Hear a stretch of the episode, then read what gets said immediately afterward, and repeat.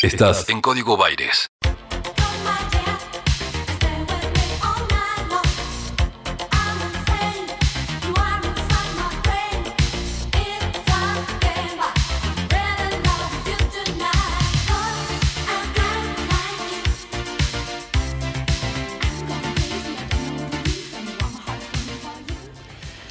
La vuelta del debate político en la República Argentina nos permite afirmar que el gobierno avaló la presentación en el Congreso de dos proyectos de ley que van a solicitar la suspensión provisional de las elecciones primarias abiertas, simultáneas y obligatorias previstas para el mes de agosto, con el argumento de que no tienen sentido y representan un gasto inútil para las arcas de un Estado en crisis. La realidad es que el presidente del partido gobernante se ha manifestado a favor de suspender las PASO y dos de sus legisladores más importantes, tanto en la Cámara Baja como en la Cámara Alta, presentaron proyectos en ese sentido.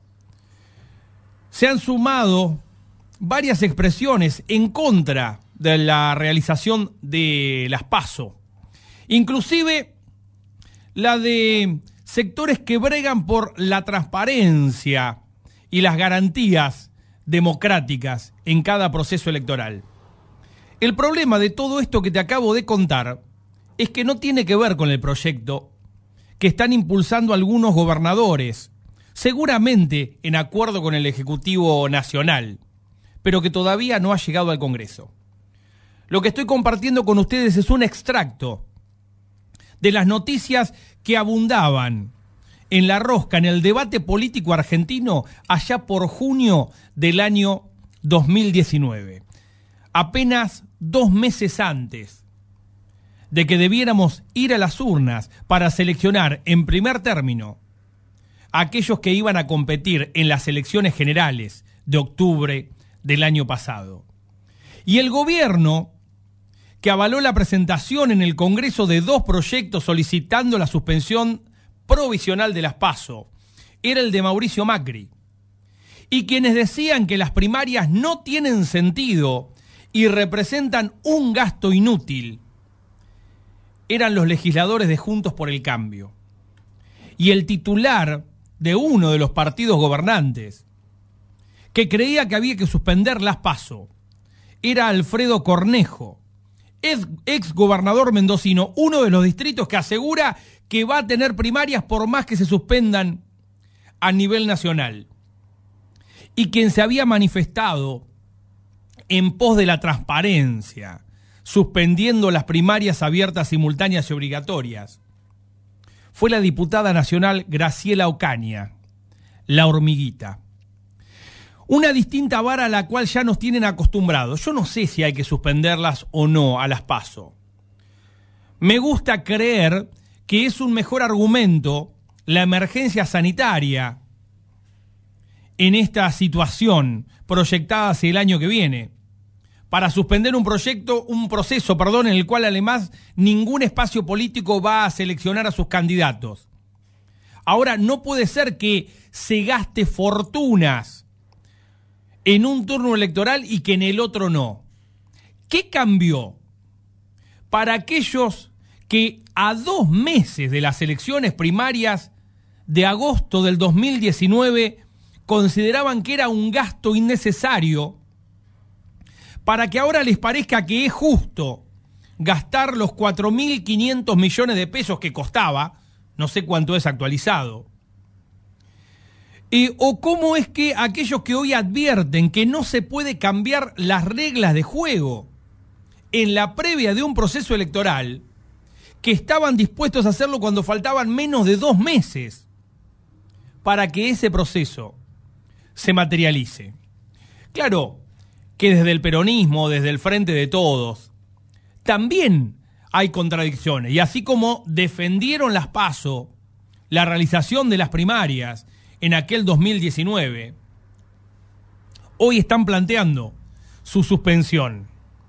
Pero lo que no termino de entender es cómo en la coincidencia de argumentos de aquellos que dieron el puntapié inicial frente a la posibilidad de una reforma electoral en ese sentido, en solamente unos meses, hayan cambiado de parecer.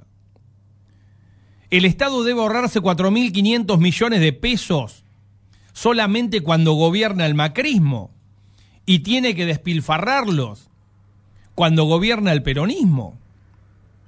Las elecciones primarias son inútiles, de toda inutilidad, cuando el que gobierna es Mauricio Macri.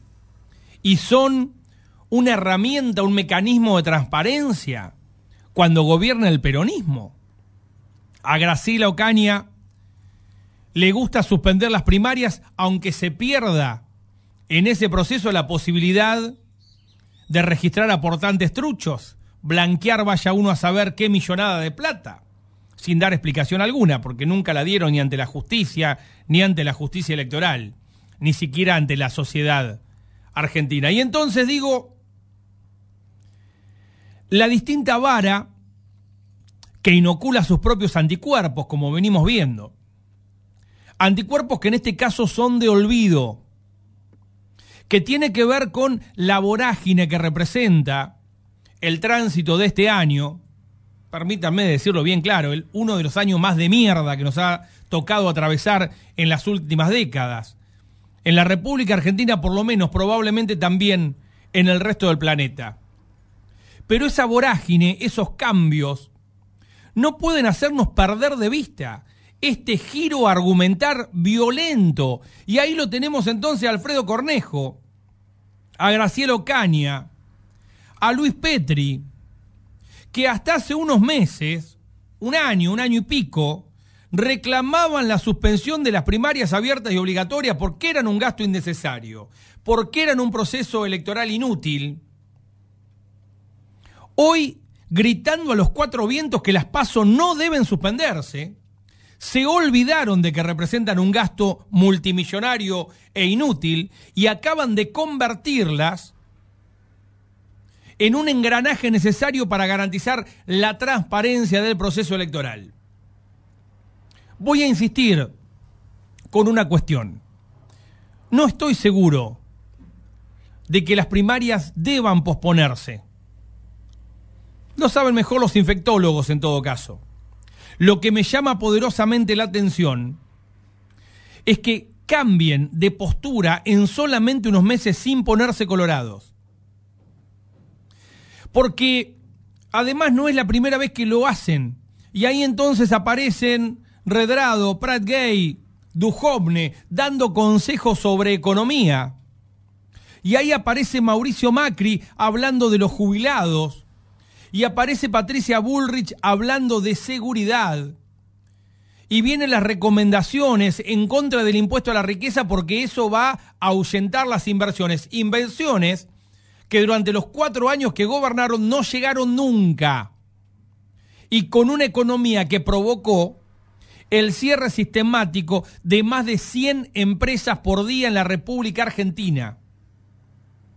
El olvido es el principal problema que tiene la sociedad argentina. Si no notamos estos cambios, que lejos de ser meramente argumentales, forman parte de una estrategia política, de una estrategia de reinstalación de algunos dirigentes, de algunos procesos, un intento de convencernos, de convencernos de que retroceder es positivo, de que dar marcha atrás con algunos cambios es positivo, de que volver a un modelo que nos aumente la luz, el gas, el alquiler todos los meses, tiene que ser lo deseable, de que perder el laburo es una incertidumbre con la que hay que aprender a convivir.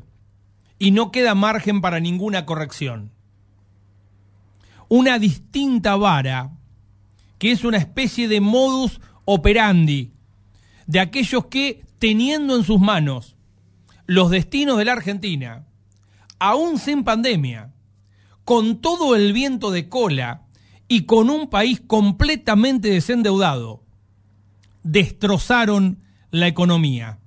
y que ahora pretenden venir a dar lecciones de economía, de sociedad, de relaciones humanas y también de procesos electorales transparentes. Distinta vara que hay que aprender a identificar para no repetir los errores del pasado. Soy Maxi Pérez y esto se llama Código Baires.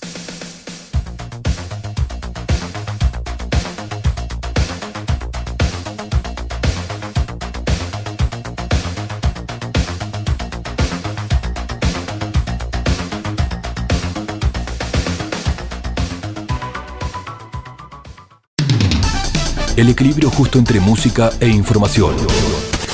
Está en Radio La Plata. Está en Radio La Plata. El nombre de tu ciudad. Tu ciudad. Tu ciudad.